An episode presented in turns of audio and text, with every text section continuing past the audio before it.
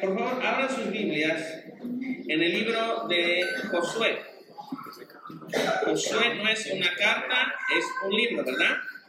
¿Y dónde está? En el Antiguo Testamento. ¿Josué era un profeta? No, era un líder, era el que fue el sucesor de Moisés, exactamente. Pues no estamos hablando de un profeta, pero sí estamos hablando de un líder. Entonces es el libro de Josué capítulo 8, versos del 1 al 8. Josué capítulo, versos 1 al 8.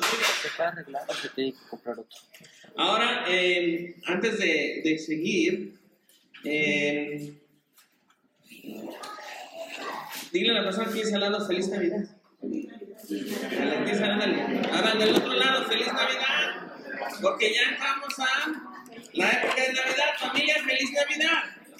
Feliz Navidad. Gracias a Dios que podemos celebrar la natividad. Natividad es el. Eh, celebramos Navidad porque eso nos recuerda lo siguiente: Jesús se hizo hombre.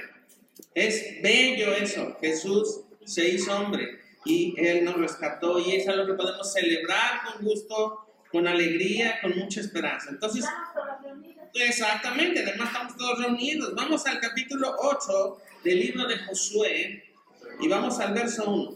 ¿De acuerdo? Dice, Jehová dijo a Josué, no temas ni, no temas ni desmayes, toma contigo toda la gente de guerra y levántate y sube ahí. Mira, yo he entregado en tus manos al rey de ahí. Ahora, el rey de ahí no es el rey de ahí, sino así se llamaba el lugar. Ahí, ¿sale? A su pueblo, a su ciudad y a su tierra. Y harás ahí y a su rey, como hiciste a Jericó y a su rey. Solo que sus despojos y sus bestias tomaréis para vosotros. Pondrás pues emboscada a la ciudad detrás de ella entonces se levantaron Josué y toda la gente de guerra para subir contra él. Y escogió Josué treinta mil hombres fuertes, los cuales envió de noche. Y les mandó diciendo, atender, pondréis emboscada a la ciudad. Detrás de ella, no os alejaréis mucho de la ciudad, y estaréis todos dispuestos. Y yo y todo el pueblo que está conmigo nos acercaremos a la ciudad y cuando salgamos ellos, cuando salgan ellos contra nosotros, como hicieron antes, huiremos delante de ellos y ellos saldrán tras nosotros hasta que los alejemos de la ciudad con, de la, ¿dónde De la ciudad, porque dirán, huyen de nosotros como la primera vez. Huiremos pues delante de ellos. Entonces vosotros os levantaréis de la emboscada y tomaréis la ciudad, pues Jehová vuestro Dios la ha entregado en vuestras manos y cuando hayáis tomado, le prenderéis fuego. Haréis conforme a la palabra de Jehová, mirad que se os he mandado. Vamos a orar y pedir al Señor su ayuda. Padre Santo, gracias por tu palabra, gracias por tu guía, gracias por lo que nos estás diciendo y sobre todo gracias porque tu palabra nos ayuda a mirar hacia el pasado y mirar hacia el futuro y tener una esperanza futura frente al desafío. Y oramos esto en el nombre de Jesús. Amén. La última vez que estuve con ustedes, eh, bueno, sabrán que estuve viajando estos, estos días y estuve fuera, pero la última vez que estuve con ustedes hablamos sobre esto que va a suceder delante de nosotros en un futuro que yo espero que sea muy próximo, hablando sobre el rapto de la iglesia, que el Señor va a tomar a su iglesia previo a la tribulación, porque la tribulación no corresponde a nosotros. Sino eso es algo para la tierra, que se quedan en la tierra, y para pueblo de pero en la iglesia estaremos delante de nuestro Dios para gozarnos y bendecir al Señor. Y eso es algo bueno. Ahora, muchos nos pareció como una idea, está medio loco eso, ¿no? Sí, sí está medio loco, la verdad. Pero qué bendición que Dios hace ese tipo de cosas tan buenas. Pero lo que quiero que veamos hoy es en el mismo tenor de ideas, hablando sobre nuestra esperanza futura, es que en el futuro tenemos una esperanza inmediata y tenemos una esperanza eterna. No es algo nada más que es momentáneo. Fíjense todo lo que ahora eh, no tomamos, sino usamos, artículos, eh, compras, todo aquello, siempre es algo rápido. Yo siempre en, la, en el tema de la, de la uh, ¿cómo se llama esto? Quiero decir, no, tecnología, tecnología, pero Tecnología siempre pienso, bueno, ¿qué más pueden hacer? ¿Qué más se nos puede ocurrir para vender? Y siempre salen más cosas. Yo que soy fan de Amazon, si tú no tienes Amazon, tienes que tener Amazon. Usa Amazon. Puedes, después de que llegues, ¿qué aprendiste en la iglesia? Que debemos usar Amazon. Entonces, es buenísimo. Hay muchas cosas muy buenas. Y siempre que paso por Amazon digo, pues esto ya lo vi. Y sale otra versión de la versión de la nación que ahora es más buena.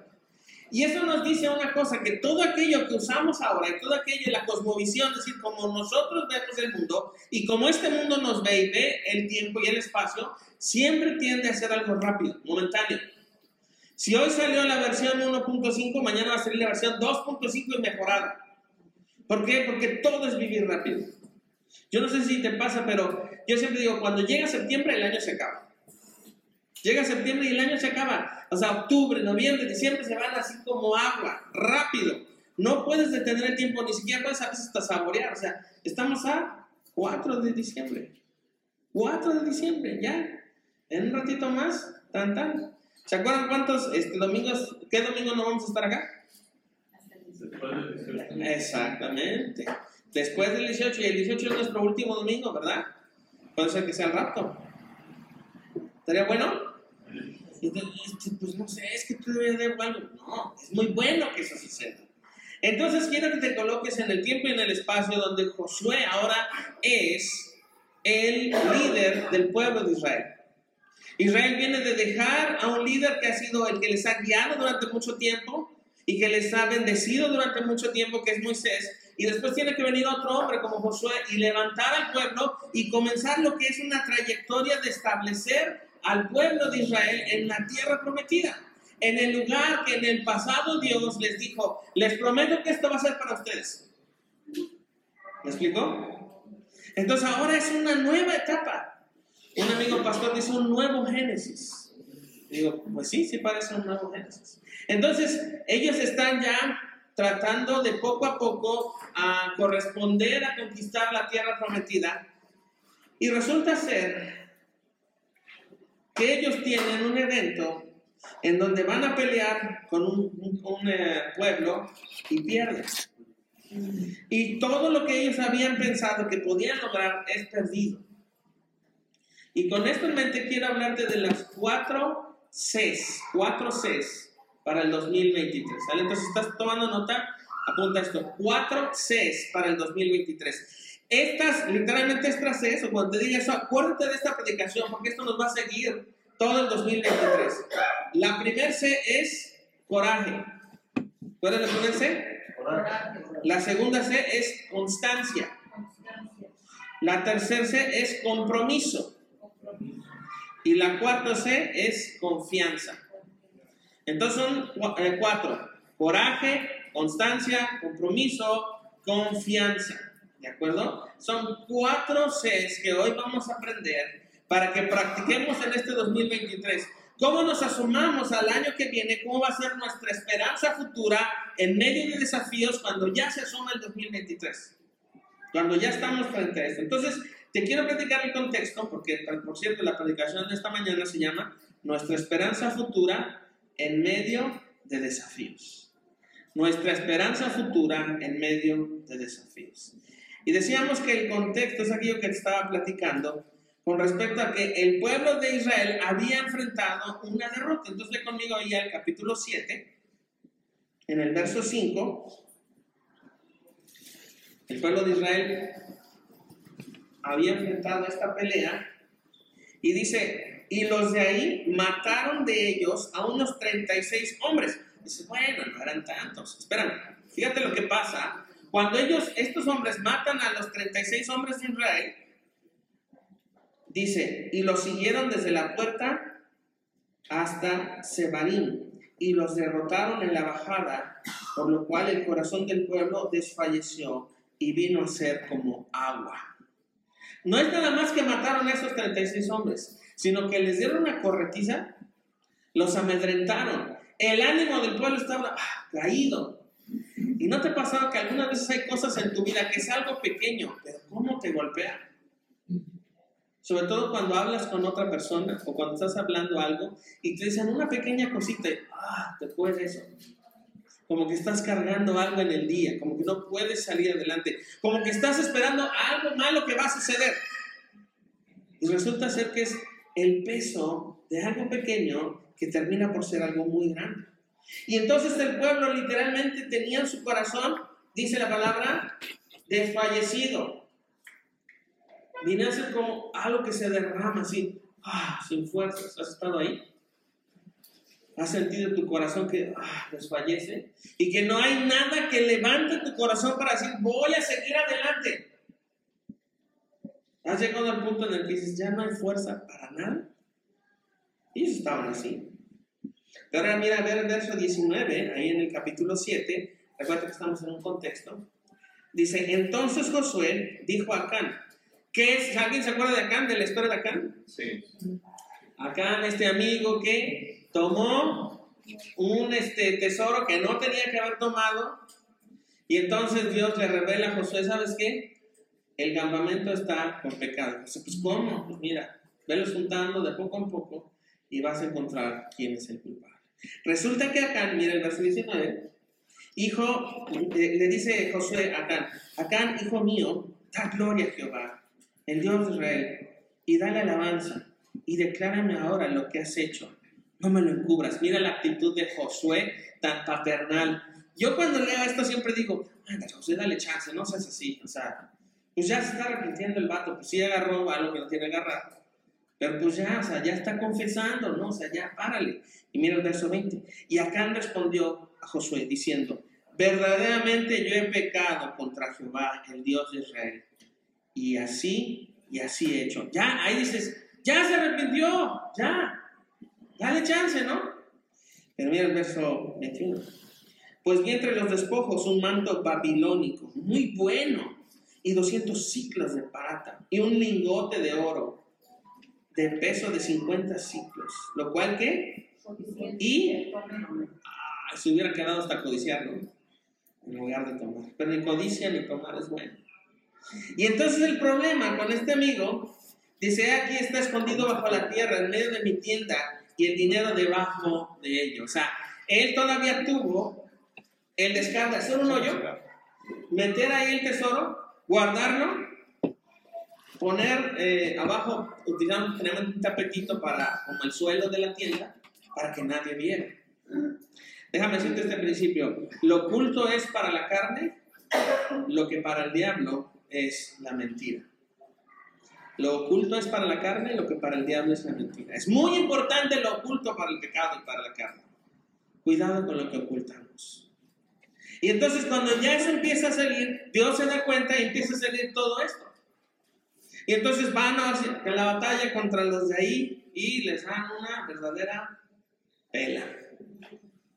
Traducido pela es una golpiza. Y matan a estos 36 hombres. ¿Y cómo está el ánimo del pueblo? Ah, decaído. Decaído, sin ánimo, sin gozo. No había cómo seguir. Así que la pregunta aquí que va a gobernar nuestra predicación es esto. ¿Cómo seguir adelante después del fracaso y el dolor? Yo no sé tú, pero este 2022. Ay, 2022. Creo que ha sido el año más difícil de toda mi vida. Honestamente, ha sido el año más fuerte, más destructivo para mí, en el cual he experimentado dolor, o sea, un dolor impresionante. Jamás había experimentado tanto dolor. O sea, el 22 es así, me, me, me ahogó, me ahogó, me mató el 22. Pero mira, quiero que veas el verso 1 del capítulo 8. Dice, el Señor le dice a Josué, no temas ni desmayes, toma contigo toda la gente de guerra y levántate y sube ahí.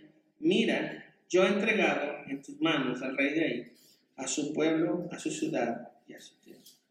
Mi pregunta para Dios es, ¿cómo haces para seguir adelante después de tanto dolor y tanto fracaso? ¿Cómo le dices a Josué, órale, órale, ganas y haga lo suyo? ¿Cómo tiene un cristiano fuerza para seguir adelante después de que ha experimentado dolor y fracaso? ¿Cómo se siente el otro día que fracasas o después de que fracasas?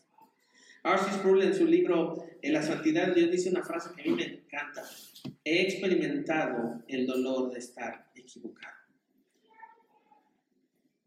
¿Tú has experimentado el dolor de estar equivocado o equivocada? Yo sí. ¿Quién puede levantar su Yo sí he experimentado el dolor de estar equivocado. Me quedé en ese punto y me equivoqué. No debía haber, no tan solo hecho eso, no debía haber creído que podía hacerlo solo o solo. No debía haber considerado que esto era la mejor opción para mí. Pero quiero que veas, y vamos a empezar con estas cuatro C. ¿Te acuerdas la primera cuál es? La segunda, la tercera y la cuarta, otra vez. Primera, segunda, tercera y cuarta. Cuatro Cs que vamos a aprender hoy a través de la experiencia que Josué tuvo después del dolor y el fracaso. Recuerda que el corazón del pueblo estaba como diluido de tanto haber perdido y además del fracaso de habernos eh, equivocado. Y todo el mundo comparte el fracaso de Acán. ¿Y sabes qué tiene que ser con Acán? Lo van juntando. Y yo, yo imagino la, escena. Acán le dice, no, pues sí, la vi, perdóname, es que mire, lo codicié y lo tomé y está abajo ahí de mi, de mi tienda y lo sacan todos, chale, carnal, ¿qué vamos a hacer contigo? Y Josué yo creo que llorando le dice, lo siento y traigan a sus hijos. No, no, no, José, te dije, espérate, espérate, José, te dije que ya, por favor. O sea, sí, estoy confuso. Yo sé, lo siento, lo siento. Y todos empiezan a, hacer para atrás. Traen a sus hijos, traen a, sus animales, traen todas sus cosas y tomen piedras. Tú puedes escuchar los gritos de acá, de sus hijos, de su esposa, de su familia. Hasta sus animales tuvieron que matar. Y no tan solo eso, después de haberles matado, los toman y les encienden fuego y construyen y ponen piedras para decir, no vamos a hacer esto. Es algo fuerte, ¿no? ya se había arrepentido. Pero les he dicho todo este año, no es alguien sencillo con el que estamos tratando. Dios no es alguien fácil. Dios es alguien muy serio. Y puede ser que a lo mejor vamos y venimos, tenemos una vida que sí, tenemos una vida que no, estamos un ratito con el Señor, otro ratito no. Pero no queremos jugar. Ahora, ¿Dios juega contigo? Decimos que no. Pero no, ¿no te has sentido como que de repente Dios es, como que se levanta del lado izquierdo? Dices, Dios, ¿qué onda? No? O sea, íbamos bien. ¿Qué pasa contigo? Pero vamos entonces a la primer C de esta mañana. Coraje. El verso 1 del capítulo 8 dice, no temas. Ahí está la primera C. Porque no temas es coraje, valentía. Y la palabra en hebreo para eh, no temer es atata con H, atatat, con, con T al final. Que significa literalmente cuando estás abatido, quebrantado, lleno de miedo e incertidumbre. ¿Alguna vez te ha dado miedo el, futuro? ¿Te ha dado miedo lo que va a pasar la semana? ¿Te ha dado miedo la incertidumbre de que haces cálculos financieros y no damos este, este, mes? O sea, no llegamos. No llegamos, o sea, ya le, ya le echamos de todo, si echamos la copa con, la, con los vecinos, tampoco salimos. ¿Eso es incertidumbre, sí o no? ¿No te ha pasado el quebrantamiento de, ah, me equivoqué? O el estar abatido de, ya estoy harto de que todo sale mal y mal y mal y mal. Yo tengo una historia con eso. Algunos lo conocieron, era un buen amigo y se llamaba Lázaro. Lázaro Micheli. Lázaro caminó conmigo y con el Señor éramos amigos de milicia. Pero Lázaro tenía la habilidad de que si le, se le caía un tornillo, se destruía todo, o sea, todo.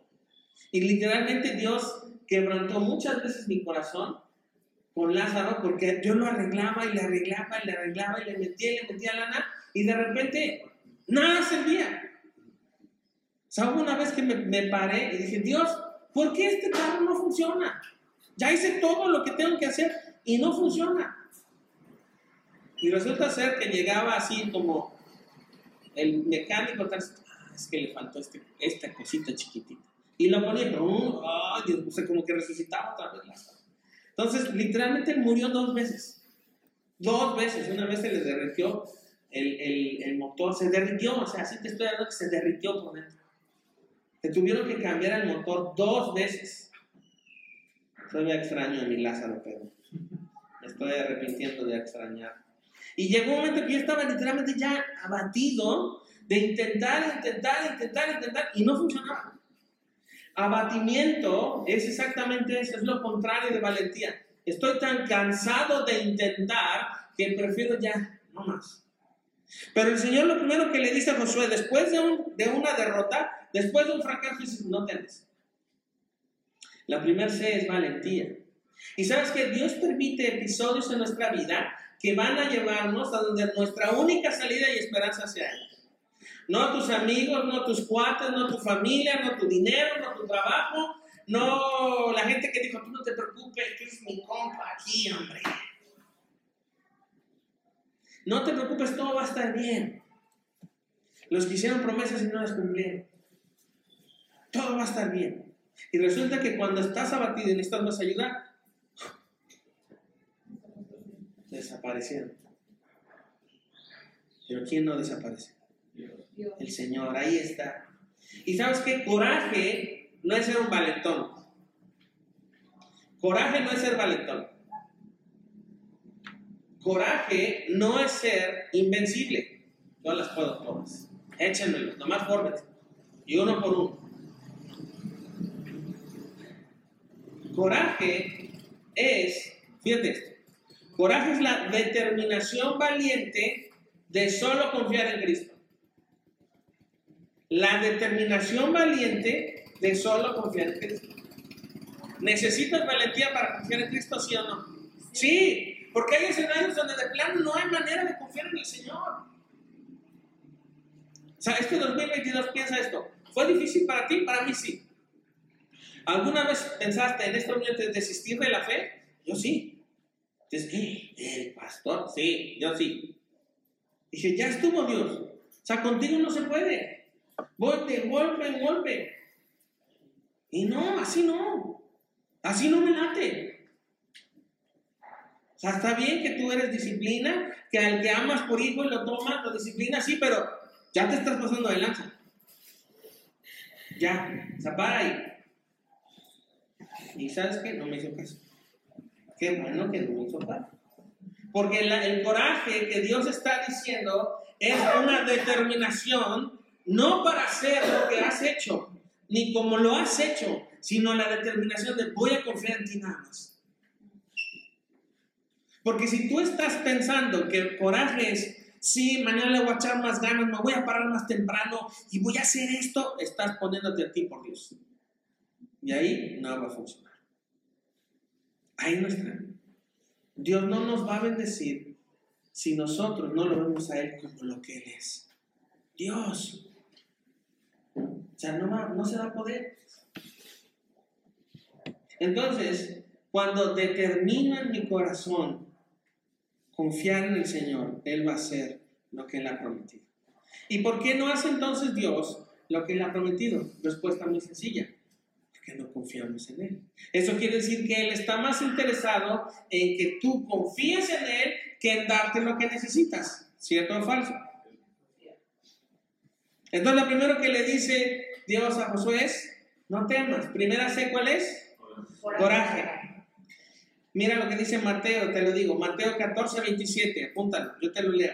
Mateo 14, 27. El Señor Jesús dice, pero enseguida Jesús les habló diciendo, tened ánimo, yo soy, no temáis. Cuando Jesús va caminando sobre el agua, y estos cuates, este, los, eh, discípulos, pues son gente de, de, mar, son gente que sabe andar en el agua. Y de repente ven un cuate que va caminando, o sea, ¿cómo te pondrías? Ah, mira qué padre, si no se ahoga, qué buena onda. Mira, ni se mojó los pies. No, gritas, comes, ¡ah! Y empiezan ¡es un fantasma! ¡ah! Imagínate, después hasta rajar los pelos. No, dice Jesús, ¡hey! ¡Soy yo! ¡Tengan ánimo! Cuando todo es un caos, cuando todo se derrumba, ¿sabes quién es? El Señor. Dios tiene la capacidad eh, y el derecho de venir a nuestro mundo y hacerle así. Y todo se les moró. ¿Por qué? Porque si Él no lo hace, no se cumple lo que dice el Padre nuestro. Padre nuestro que estás en el cielo, santificado sea tu nombre. Luego que dice, venga tu reino. ¿Qué es lo que está pidiendo Jesús? Que el reino de Dios se establezca en nuestro corazón. Y el reino de Dios es contrario a tu reino y al mío. Es contrario. Dios no va a premiar tu mérito. Dios no va a premiar mi mérito. Dios va a darse gloria y ese es nuestro bien. A poco no suena medio loco. Muchas veces vivimos del aplauso, ¿no? Queremos que nos gratifiquen lo que hicimos. Y de repente nomás no llega. ¿Cómo se siente uno? Frustrado, desanimado, enojado. Dice Dios, entonces, pues, ¿quién me echa porras, no? O sea, ¿quién me dice, bien hecho? Ahora, no quiero decir que nunca, nos, nunca reconozcamos al otro. Tesalonicenses dice que nos animemos unos a otros con estas palabras, reconocer a nuestros hermanos. Pero el punto de lo que estoy haciendo aquí es que el no temer es renunciar a la autoseguridad que tú y yo hemos creado. Porque eso es cobarde, valentía. Se necesita ser valiente para conocer al Señor. Ahora tú vas a decir, pero yo soy un gran cobarde. Una caricatura que mis hijos veían de chiquitos que se llamaba. Era un gato y era un chico con el que siempre peleaba. Ah, Kit Kat. Kit Kat. Ah, exactamente. Y, era, y peleaban, era un gato. Y él, entonces el niño le decía, eres un fenómeno lampiño porque no tenía este, pelo. Y entonces estaba su amigo y peleaban el gato con el niño y le decía, ayúdame. Y su amigo le decía, no puedo, es que soy un gran cobarde. Se llamaba Dennis, su, su amigo. Entonces, a veces hay un Dennis dentro de nosotros. Literal, soy un gran cobarde, por eso Dios justificó el por qué no confío en ti. Porque como la vida cristiana es muy difícil, mejor prefiero no acercarme. Porque la verdad yo sé que te voy a fallar. Entonces, como sé que te voy a fallar, por eso no voy el domingo. ¿Cómo voy a ir así el domingo? ¿Cuántas veces has pensado que debes ir el domingo muy bien a la iglesia porque estás muy mal? No, esta vez no voy a la iglesia porque no estoy muy mal. Mejor no.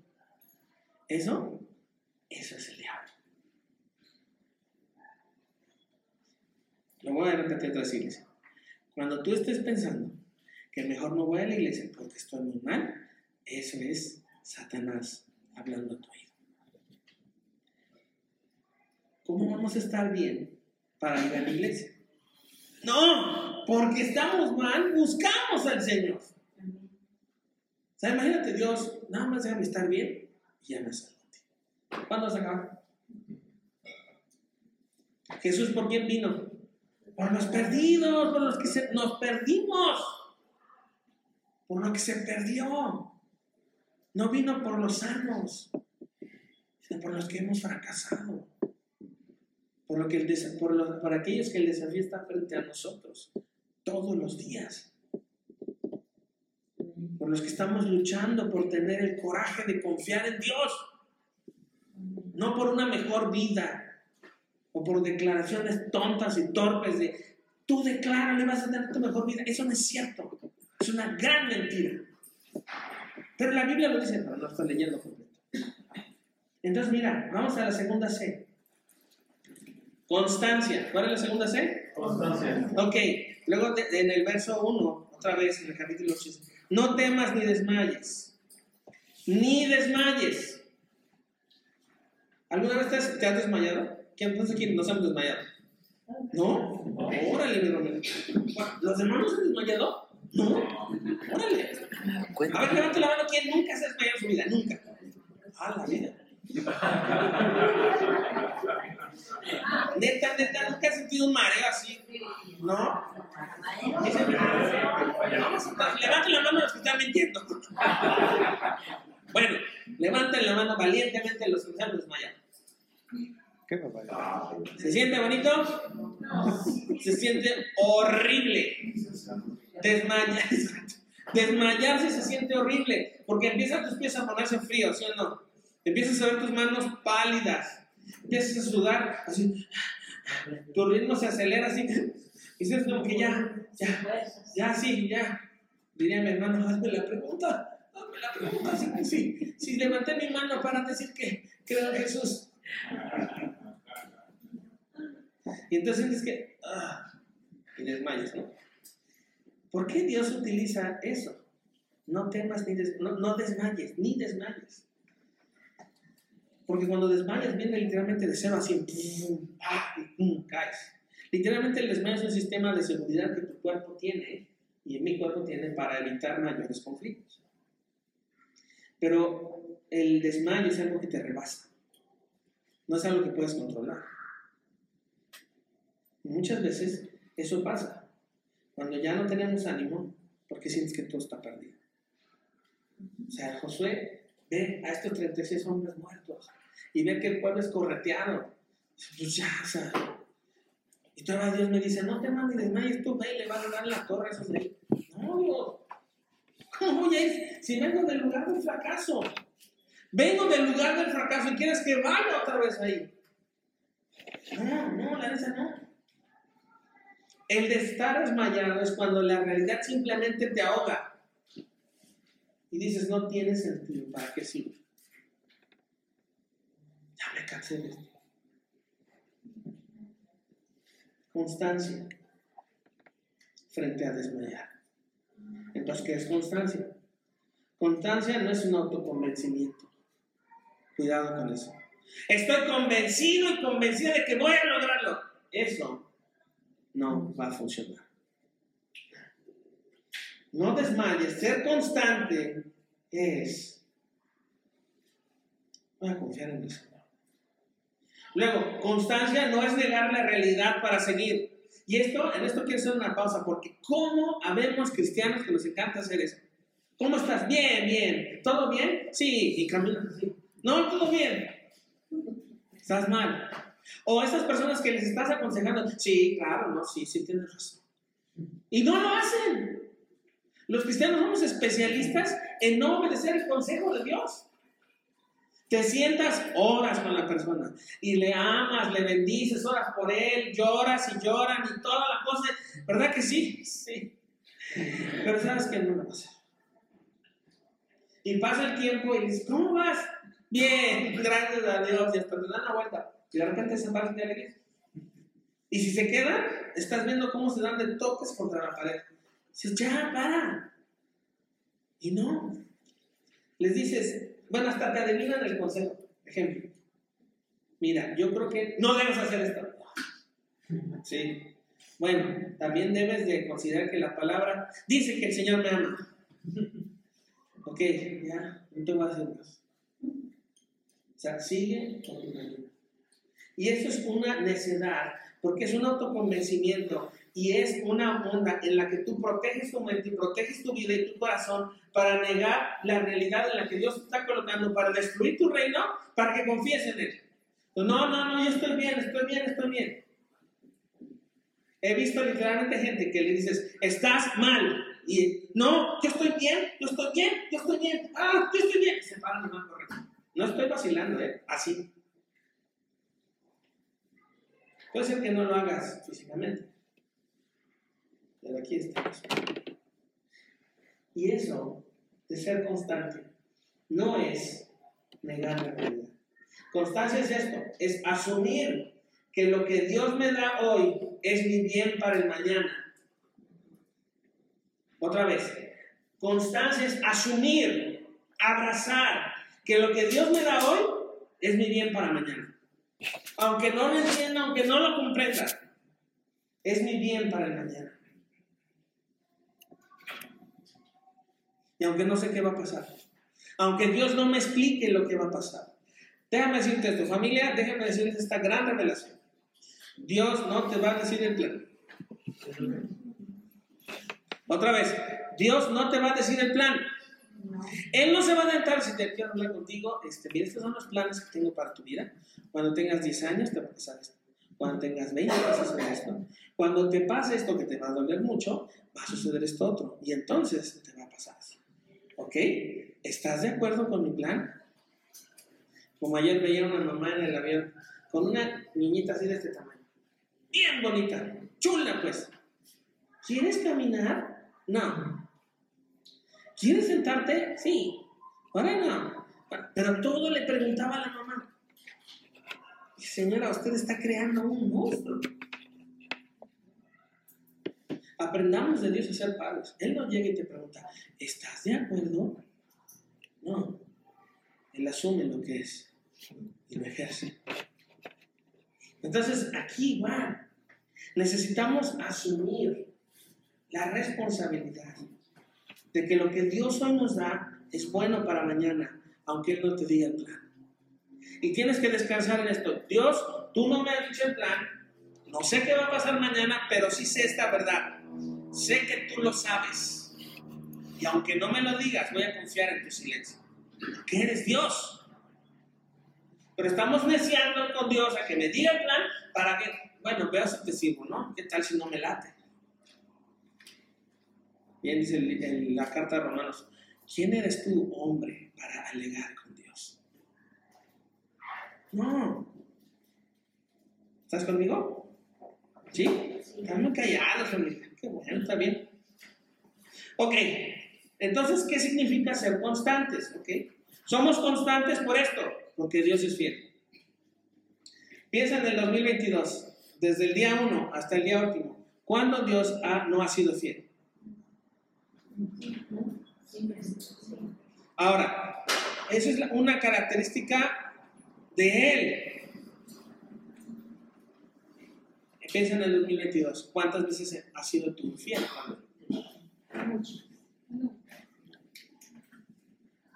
Ahora piensa en esto. ¿Por qué Dios seguiría siendo fiel en el 2023? ¿Por lo que hiciste o por lo que eres? Por lo que eres. Qué fuerte, ¿no? Porque entonces colocas en una balanza en donde el peso de la fidelidad Dios hace esto. Y lo que hacemos, tranca. Entonces somos constantes porque Dios es fiel. No somos constantes porque nos echen una porra. No somos constantes porque tengamos una meta clara. Somos constantes porque Dios es fiel. Pablo dice a Timoteo, Él me tuvo por fiel para ponerme en el ministerio. Que alguien te tenga por fiel es que dices, Él es fiel, pero yo se lo voy a enseñar. Cuando Dios dice eso es, ya eres fiel. Ahora te voy a enseñar a ser fiel. El plan Dios te lo va a enseñar en el transcurso del desarrollo del plan. No esperes dar un paso para decir, estoy esperando la voluntad de Dios. ¿Cómo? Pues aquí nada más esperando. No, tú no estás esperando en Dios. Estás condicionando que lo que Dios haga te convenza o no. Estoy siguiendo el plan de Dios, ok, voy para adelante. Un paso, no, me regreso, ok. Siguiente paso, voy, sigo, sigo. Y de repente Dios desarrolla todo lo que tiene para ti. Y entonces viene su voluntad. Por eso cuando alguien viene y me dice, pastor, ¿podrá por mí para conocer la voluntad de Dios? Digo, no. Ay, ¿por qué? Pues porque estoy buscándola para mí. O sea, perdóname, búscale tú a Él. Y pregúntale a Él y dile, Dios, ¿cuál es tu voluntad para mí? Es que quiero saber si voy a ser millonario. No, o sea, no, no. Pero hay, hay, peticiones así dices, ya, o sea, ya. Avanza. Avanza, por favor. ¿Estás conmigo? Ok, la fidelidad de Dios, ¿qué crees? Demanda nuestra constancia. Debido a que Dios es fiel, tú puedes ser fiel y constante. ¿Es demandante la fidelidad de Dios? La respuesta es sí. Entonces seguimos a él. Mateo 26, 39, apunta eso. Mateo 26, 39. El Señor Jesús estando en el Getsemaní dijo, este, relata Mateo, yendo un poco adelante, se postró sobre su rostro, orando y diciendo, Padre mío, Si es posible, pase de mí esta copa, pero no sea como yo quiero, sino como... Debido a que Dios es fiel, Jesús pudo atravesar la cruz. Debido a que Dios es fiel, Jesús pudo ser fiel. Entonces, si Dios es fiel, yo tengo oportunidad para ser fiel o no. Sí, sí. Entonces ya vimos las primeras dos. Número uno, ¿cuál es? Número dos. Ok, vamos a ver número tres. Compromiso. Compromiso. Otra vez, verso 1 del capítulo 8 de Josué dice, Jehová dijo a Josué, no temas ni desmayes, toma contigo a la gente de guerra, levántate, levántate. Eso es compromiso. Y mira cómo no es una sugerencia que Dios da, es un, es un acto mandatorio. Levántate. Podemos decirle a Dios, cuando te dice levántate, Dios, ¿qué no te das cuenta cómo estoy? ¿Qué, no, qué no miras cómo estoy? Pues levántate. Muchas veces este año yo dije, Dios, está bien, pero yo estoy aquí. Tú estás allá, tu trono. Y no está chido esto. No está chido así. Levántate. Y no llega diciendo, ¿quieres levantarte? Por cierto, eso de mi príncipe, levántate. Princesita. Dios no tiene princesas ni príncipes. Dios tiene hijos. ¿Sale? Entonces, levántate. Arriba. No es, una, no es una sugerencia, es una orden. Levántate. Ahora, ¿por qué está diciendo eso? Levantarnos es incorporarnos a la realidad del día. Un amigo pastor me dijo algo que me bendijo tanto cuando eh, recién había ido este, mi hijo Elías con el Señor. Creo que más o menos por marzo de este año, marzo, no, por abril más o menos. Y yo estaba con él, estamos en el aeropuerto y me dice, Alex, tienes que entender esto. La realidad en donde estabas con tu hijo ya no está. Ahora está la realidad frente a ti. No esperes que eso venga para que tú continúes adelante. El Señor está delante de ti. Dije, ¿cierto? ¿Cierto? Dije, ya está. Vamos, levántate. Camina. Camina porque si nos quedamos mirando y añorando aquello que teníamos antes, aquello que era bello y que ya no está, ¿sabes cuánto tiempo vas a perder? Años. Y no quiere decir que yo olvidé a mi hijo. No, no, no. Por el contrario, está, eh, pero es que él ya no está allá, él está allá con Cristo. Y como dijo eh, David cuando murió el hijo que tuvo con Betsabé, yo no puedo ir traer al muchacho, pero doy, voy donde el muchacho está. Y yo igual, yo no puedo traer a mi muchacho aquí, pero voy donde está mi muchacho. Levántate. Compromiso. Compromiso. Levantarse no es echarte porras vamos, tú puedes, saca la mejor versión de ti. No, la mejor versión de ti es la más pecaminosa. La mejor versión de ti es la más pecaminosa. Cuidado con hacer eso, ¿eh? Saca lo mejor de ti. Te sugiero que no lo hagas. Levantarse es conocer nuestra realidad ante la realidad de un Dios más grande que nuestra realidad. ¿Cuántas veces la realidad te ha aplastado? Manos. ¿Cuántas veces sientes el peso de la realidad? ¡Ah! ¿Eso pesa más que Dios? Ah, ok, entonces no estamos mirando bien. Nos levantamos. No nos levantamos solamente para decir, yo pude. Nos levantamos porque no hacerlo es pecar. Cuando yo no me levanto, estoy confiando en mí y estoy poniendo el desánimo por Dios. Pero cuando me levanto estoy diciendo, Dios, no tengo ninguna fuerza, no tengo ningún ánimo, estoy vacío por dentro. Pero si tú eres lo que eres, voy donde tú estás.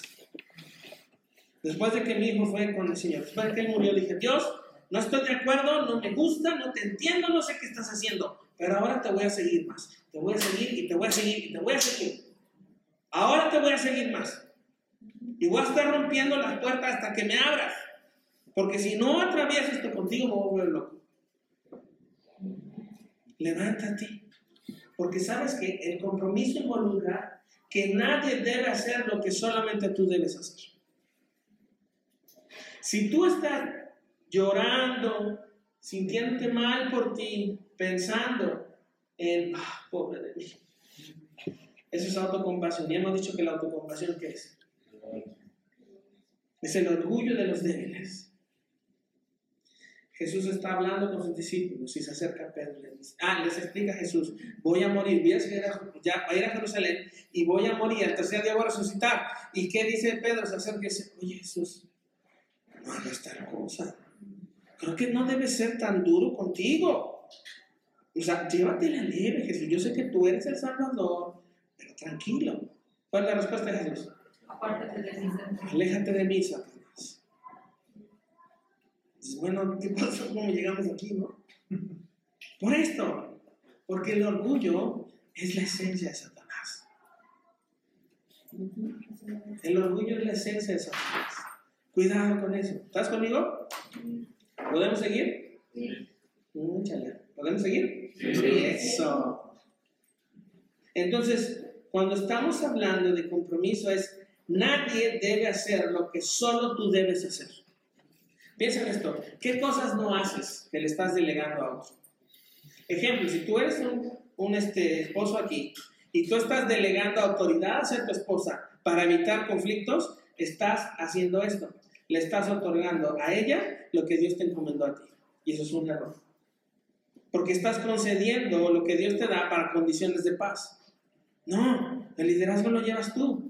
Y ella es tu consejera y te ayuda. Y la dinámica, la fuerza y la habilidad que ella tiene te ayuda para que juntos sean un equipo. Pero si, bueno, hazlo tú, para, para que ya no tengamos problemas. No, es cobardía. Eso no es compromiso, es lo que tú debes hacer. Ahora, si tú estás como mujer dándole a otras personas o poniendo sobre tu esposo más cosas que lo que tú debes hacer, también estás huyendo de tu responsabilidad. Y eso no está chido. Porque estás dándole a él o a otra persona lo que Dios te dio a ti. Y Dios te va a pedir cuentas de eso. Y entonces, lejos de levantarte, estamos haciendo más conchas, ¿no? Entonces, no levantarse es pecar. Lucas 17, 9. Lucas 17, 9. Jesús dijo, levántate, vete, tu fe te ha salvado. ¿Cuántas veces Jesús dijo eso? Un buen de veces. Pero en lo particular, y en los dos ejemplos que tengo ahora, es cuando la mujer que fue acusada de adulterio de manera falsa, más bien de manera arbitraria, y poniéndole una trampa, Jesús le dice, ¿dónde lo que te acusaba? Vete, ella te acuso. Pero después, en este caso, vemos al hombre que es eh, bajado en una camilla, cuando abren el, el techo y lo bajan el hombre, ¿qué, ¿qué, fuerza tenía para llegar donde estaba Jesús? La casa estaba llena. Entonces imagínate el calorón, la casa llena, el polvo. Y de repente unos cuates empiezan a abrir así. Y Jesús, ¿qué onda? Y de repente el, el, polvo y todo, y empiezan a bajar un cuate en una camilla. Como que no es lo más chido, ¿no? Con el riesgo de que se cayera el techo y cayera encima de ellos. Pero ese hombre no tiene absolutamente ninguna fuerza para subir al techo, acostarse y que lo baje. Necesitaba la ayuda de otros. Y desciende. Levántate. Vete. Tu fe te salva. La fe no es para cambiar las condiciones que están frente a ti. La fe es para confiar en el Señor y caminar sobre esas condiciones. ¿Sí? Tengo la fe de que mañana voy a sacar el melate. ¿Cuántos han dicho eso? ¿Lo has sacado? ¿Todavía existe el melate? ¿Los pronósticos? ¿El del fútbol? ¿Sí, verdad? Ayer lo puse, dice. ok, entonces, ¿cuál es la tercera C? Compromiso. Ahora, compromiso con la iglesia. Compromiso con la iglesia. Qué bendición fue llegar hoy y verlos a todos chambeando. Gloria a Dios. Dije, Señor, pues voy a viajar más. Si así pasa mi vida, nomás que milagro sucede, no necesitan un pastor. Pero no, mi lugar es aquí. Porque no puedo darle a otro lo que a mí me corresponde. Pero lo que sí puedo ver es cómo Dios hace lo suyo en su pueblo para que Cristo luzca. Ahora, compromiso es llegar temprano a la iglesia. ¿Tampoco no? ¿Algunas has pensado si Jesús no hubiera tenido el compromiso de morir a tiempo en la cruz? ¿Qué hubiera pasado si Jesús hubiera llegado tarde a la cruz? Sí, No se hubiera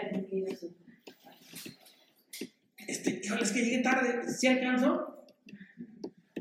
No, sería terrible. Sería una angustia. Número cuatro. ¿Cuál es? ¿La sé? Confiar. Entonces vamos otra vez al verso 1 del capítulo. ¿De qué libro? Ok. Jehová dijo a Josué, no temas ni desmayes, toma contigo toda la gente de guerra, levántate y sube a ahí. Y después dice, mira, mira, yo te he entregado en tu mano al rey de ahí, a su pueblo, a su ciudad, a su tierra. Entonces la palabra mira, mira es, mirar es contemplar aquello que es verdadero. Cuando alguien te dice, ¿ya viste? Es como rápido, ¿no? Pero cuando dice, mira, ¿qué sucede en tu mente? Pones atención, ¿no? A mí siempre me encanta, se me lo mi papá, pero me encanta, perdón, hacer eso de, está un montón de gente y de repente es, híjole, todos, ay, no, no, pasa nada, pero, literalmente con eso les ayudas a mirar. Cuando tú miras algo, ¿qué es?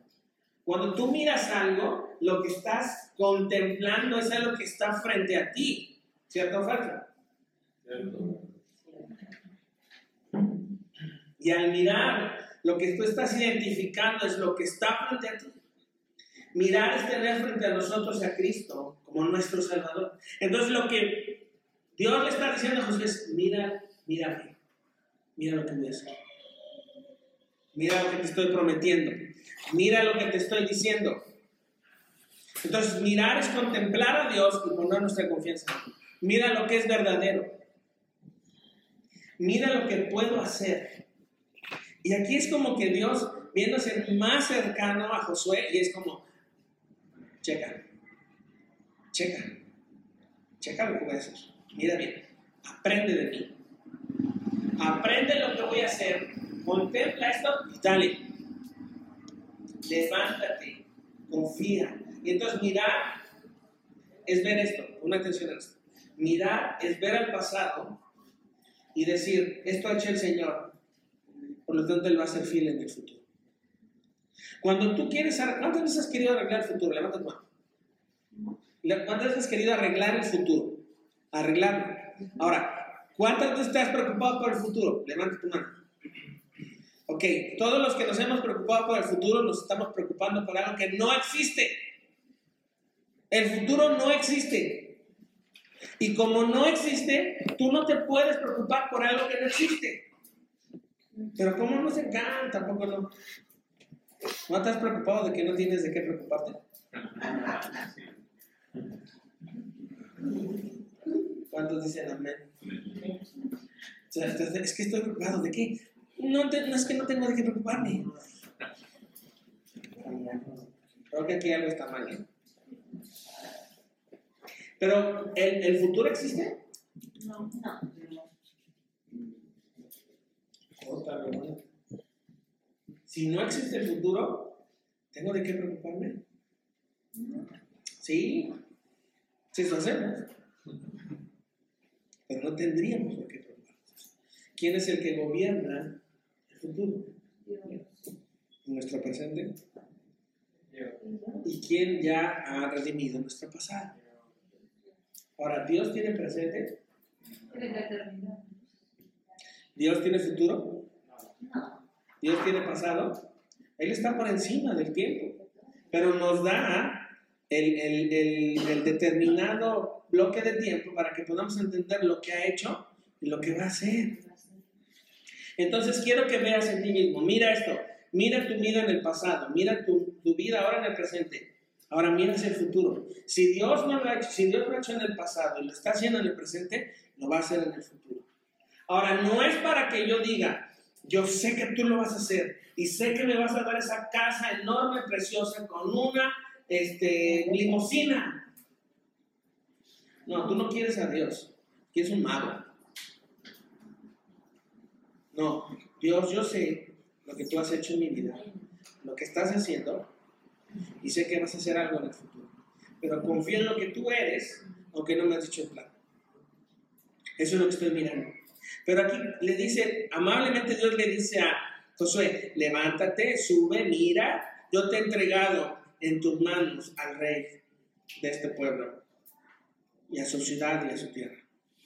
O sea, aquí amablemente Dios te dice, dale, voy hacer esto. Y algunas veces Dios hace eso. ¿Por qué lo hace? Para que lo conozcas y sepas cómo Él camina. Tú podrías decir ahora, "Mm, estoy en el momento en el que sé que Dios está guardando silencio. O estoy en el momento en el que sé que Dios me está hablando.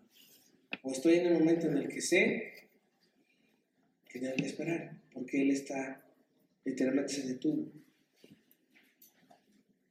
Y entonces Dios le dice, mira, mirar es ver el pasado y decir, esto hizo mi Señor y Él mismo será fiel como solo Él es.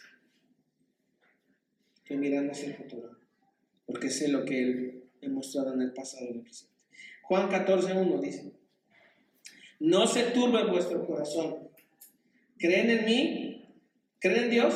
Crean también en mí. ¿Cuántas veces se ha turbado el corazón? Turbarse es que todos los cimientos de lo que confiamos es... Hay algo que golpea, ¡pum! Hay algo que se quita. ¿Y quién iba a ser quitado en Juan 14? Jesús. Entonces mira a los discípulos cuando Jesús está diciendo, ya me voy. Y ellos empiezan, ¡ah! imagínate eh, María Magdalena, de la cual salieron cuántos espíritus? Siete. Siete amiguitos. Y entonces resulta que ya se va Jesús. No, pues es el único que me el paro para que esta cosa saliera. Entonces van a regresar otra vez. Así como, pues ¿y ahora qué vamos a hacer? No está Jesús. Jesús sabía eso y se detiene. No se turbe su corazón. ¿Creen en Dios? Crean en mí. Crean, exacto. Exacto. Confianza. Entonces, las cuatro C son coraje, constancia, compromiso, confianza. Si no tenemos el coraje de ser constantes, nunca nos vamos a comprometer, por lo tanto no obtendremos confianza. Si no tenemos el coraje de ser constantes, no nos vamos a comprometer y nunca tendremos confianza. Estas cuatro cosas nos van a seguir en el 2023. Cuatro puntos en los que Dios está diciendo, levanta, ahora, ve. Ve.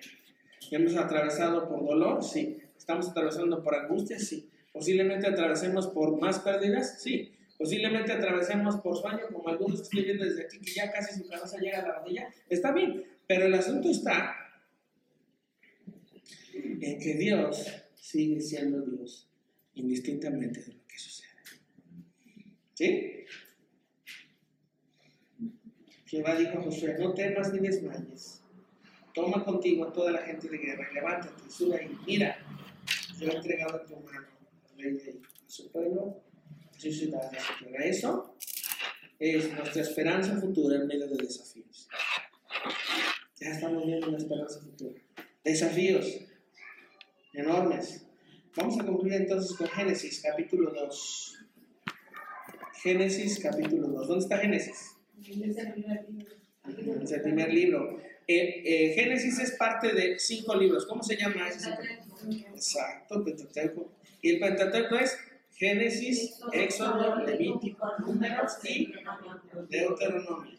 Esa es la persona simple. También conocido en el Israel como que.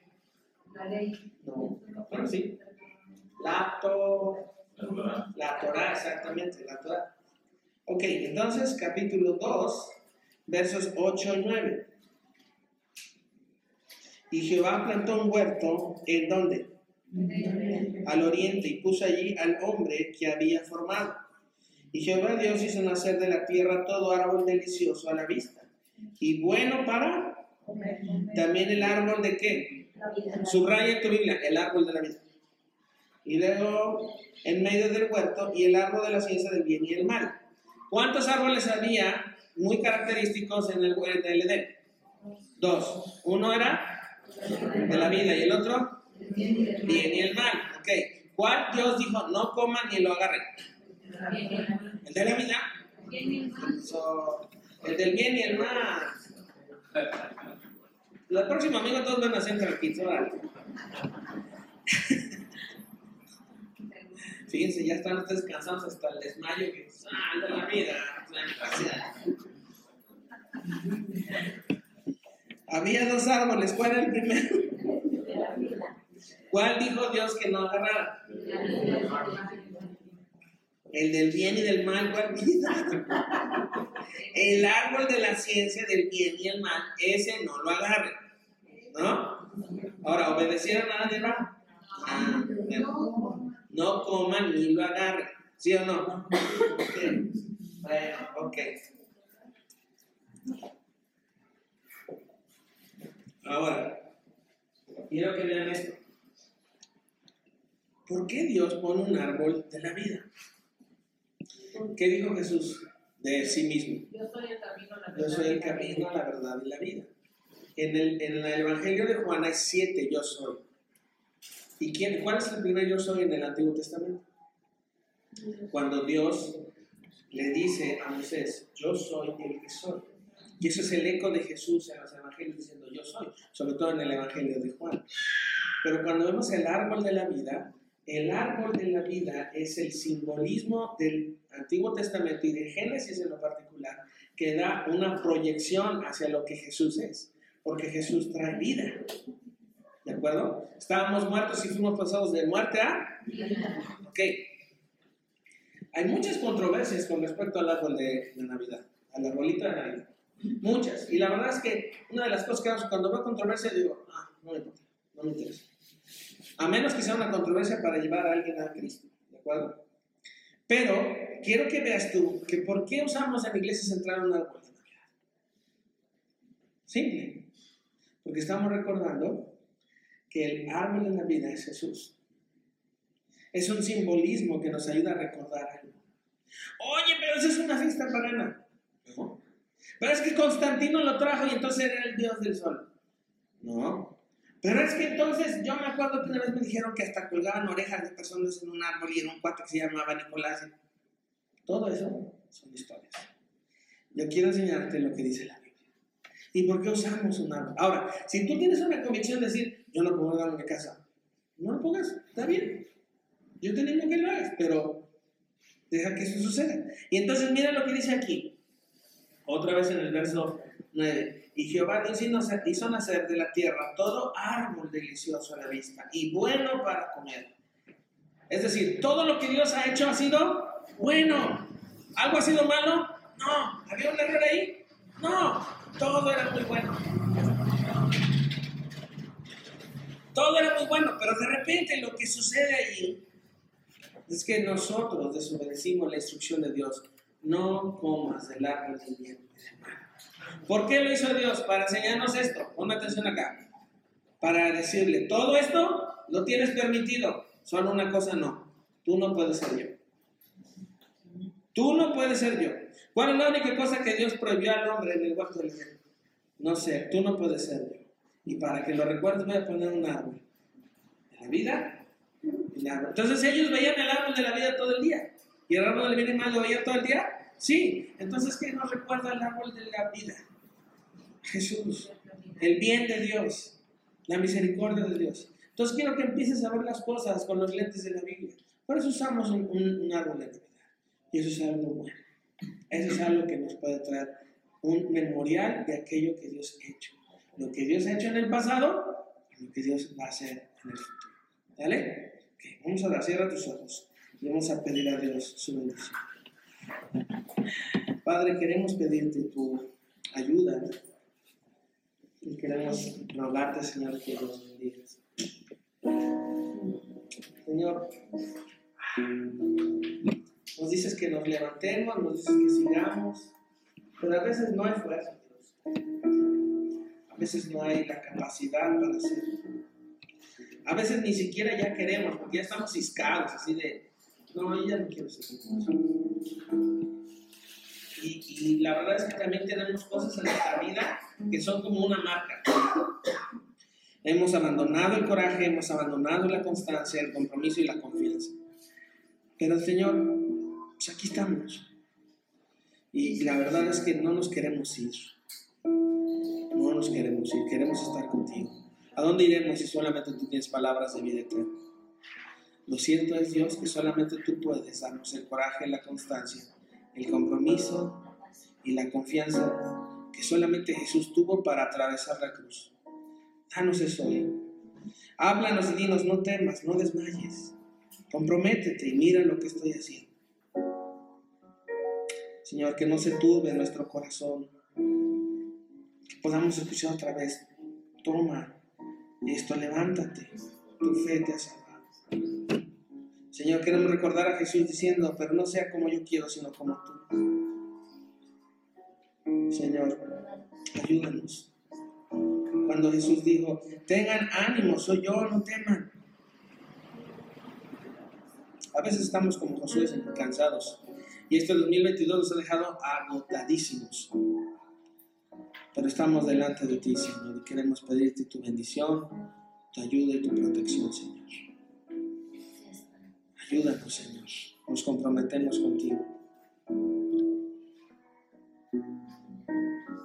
Ahora tú dile, Señor, yo estoy escuchando esto y quiero comprometerme. Es que no me he comprometido porque pues no quiero fallarle a Dios. Le vas a fallar. Pero Dios es especialista en los que fallan. Dios es especialista en tratar a fracasados y en sanarlos. Entonces comprométete con el Señor. Señor, me comprometo contigo a seguirte, a ser fiel a pesar de que no soy fiel. Ayúdame, ayúdame. Ayuda mi fe. Sáname. Sánanos, Señor. Sana tu iglesia. Llénanos con tu gracia y con tu amor. Porque te lo pedimos en el nombre de Jesús. Amén. amén. Bye.